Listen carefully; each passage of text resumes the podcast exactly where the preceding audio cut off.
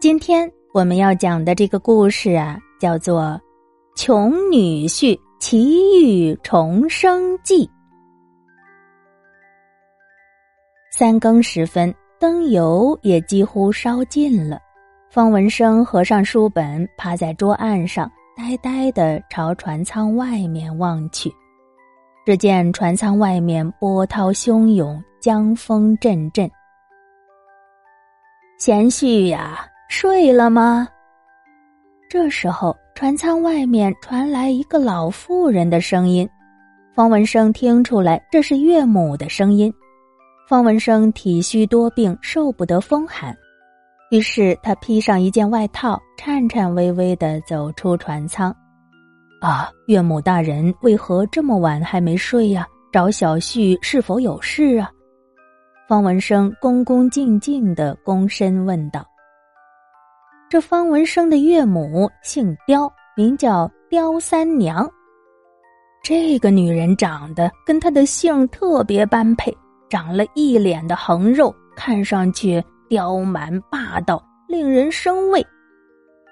刁氏皮笑肉不笑的说：“方才呀，我看见船底下有一只七彩灯笼鱼，我知道贤婿你见多识广，特地来请你鉴赏一番呢。”方文生忠厚老实，他哪里知道丈母娘别有用心。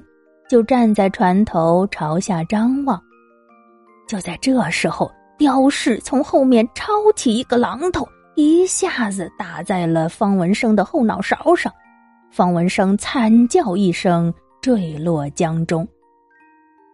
刁氏扔下榔头，冷笑一声说：“哼，我们家如花似玉的黄花大闺女，岂会嫁给你这个穷酸秀才？”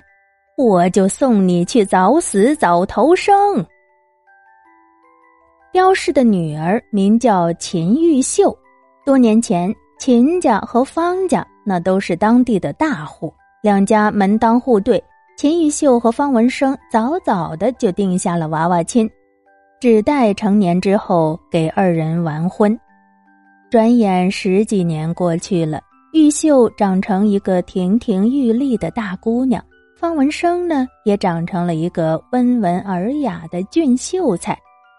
然而天不遂人愿，方文生的父亲由于得罪了官府，结果家产都被抄没了。方文生的父母死在了监牢里，最后只剩下方文生没有被株连。方文生实在走投无路，就跑来投奔了秦家，希望秦家能够兑现婚约。助力自己早日东山再起。此时的秦家也已经大不如前了。秦员外几年前病逝了，之前的生意实不存三，家中大小事情都是由刁氏做主。这刁氏见方文生又穷又病，心中早有几分厌恶。可是方文生有婚约在手，刁氏也不好赖婚，于是。他就想出了一条毒计，以泛舟之名，带着女儿还有准女婿到江上游玩，然后找了个借口，趁着夜色把方文生推入江中，这样自己就可以把女儿另嫁到富贵人家，自己的后半生也能享清福了。于是就有了故事开头的那一幕。第二天一早，众人不见了方文生，都慌成一团。只有刁氏在一旁冷冷的说：“昨天夜里江风那么大，兴许是那个病秧子在船头撒尿，被江风吹到水里，也未可知啊。倘若真是如此，他的尸首或许早已经飘出一百里外了。我劝大家。”就不要劳心费神了。闺女秦玉秀听了这话，眼前一黑，就昏了过去。过了许久，才缓缓的苏醒过来，这才开始放声痛哭。刁氏冷冷的在一旁说道：“哭什么哭？哭什么哭？他死了不是正好吗？三条腿的蛤蟆不好找，两条腿的男人多的是。照你这相貌，富绅子弟、公子哥随便你挑，哪一个不比那个穷病秧子强啊？”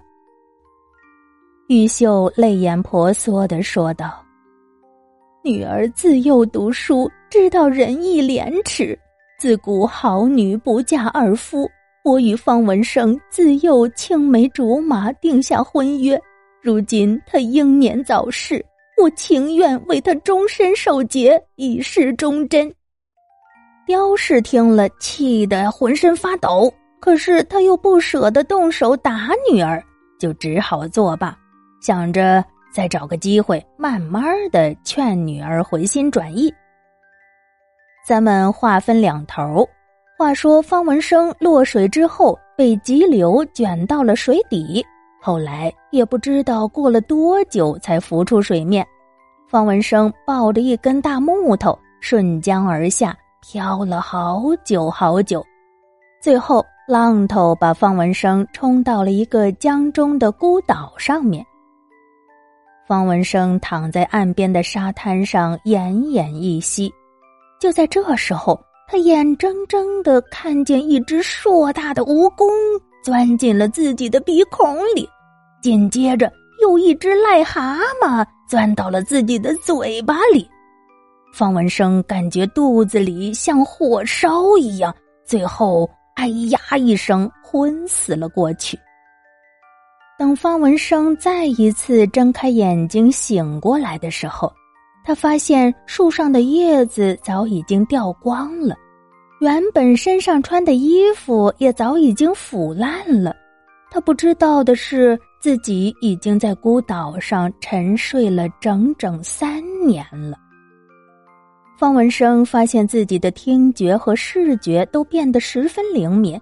他不但能看到数里之外的江边景色，还能听见河对岸人们的窃窃私语。他准备舒展一下筋骨，没想到纵身一跃，竟然跳到了高高的大树梢上。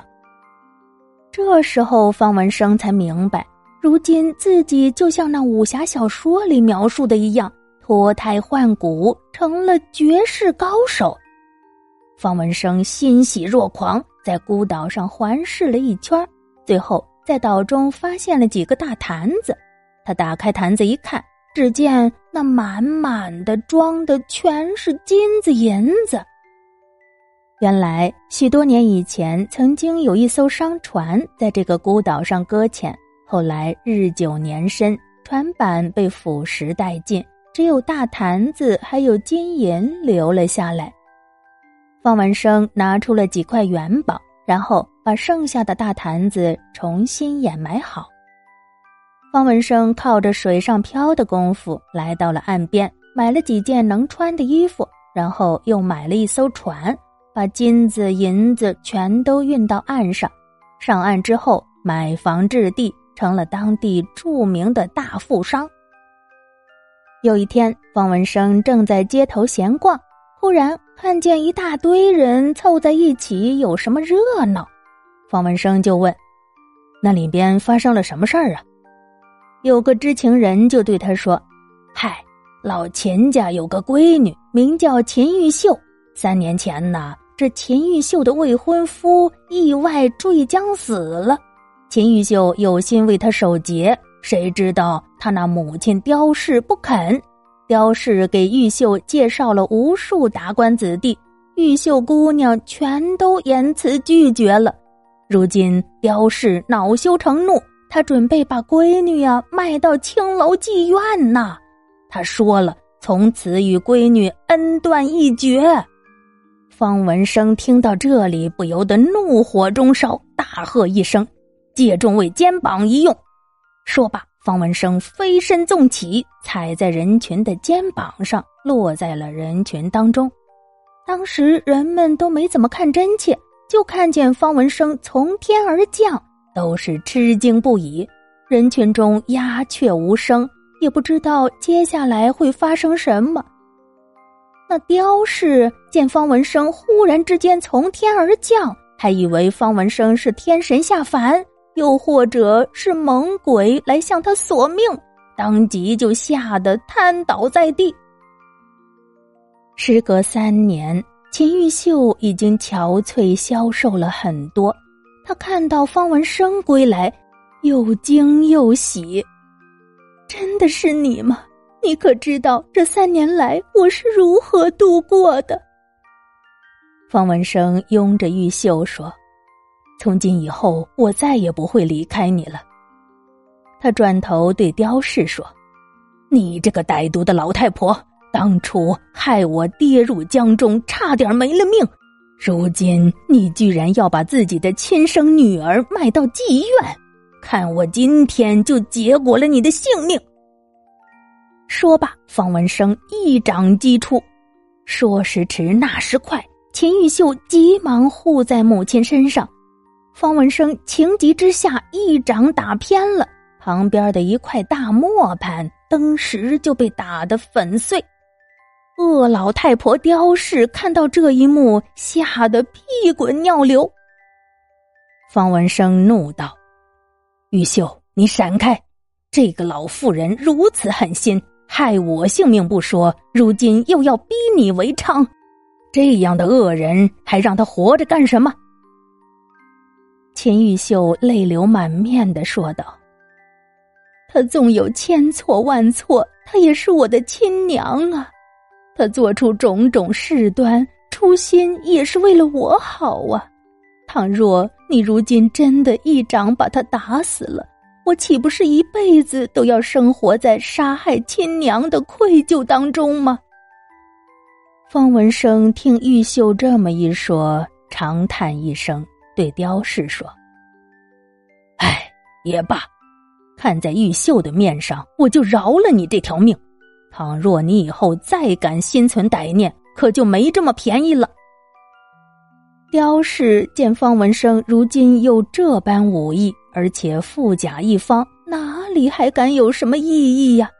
当即给方文生赔了一万个不是。说自己当初是如何如何狗眼看人低，还望方文生大人大量，不要计较。方文生顾及玉秀的感受，没有再跟他计较。对待刁氏呢，也还算客气。没过几年，刁氏病逝了，方文生和玉秀把他安葬。后来边关发生战乱，方文生应征入伍，立下了汗马功劳。被朝廷封为护国大将军，秦玉秀被封为一品诰命夫人。战争结束之后，方文生和秦玉秀安享晚年，一直活到了一百岁才无疾而终。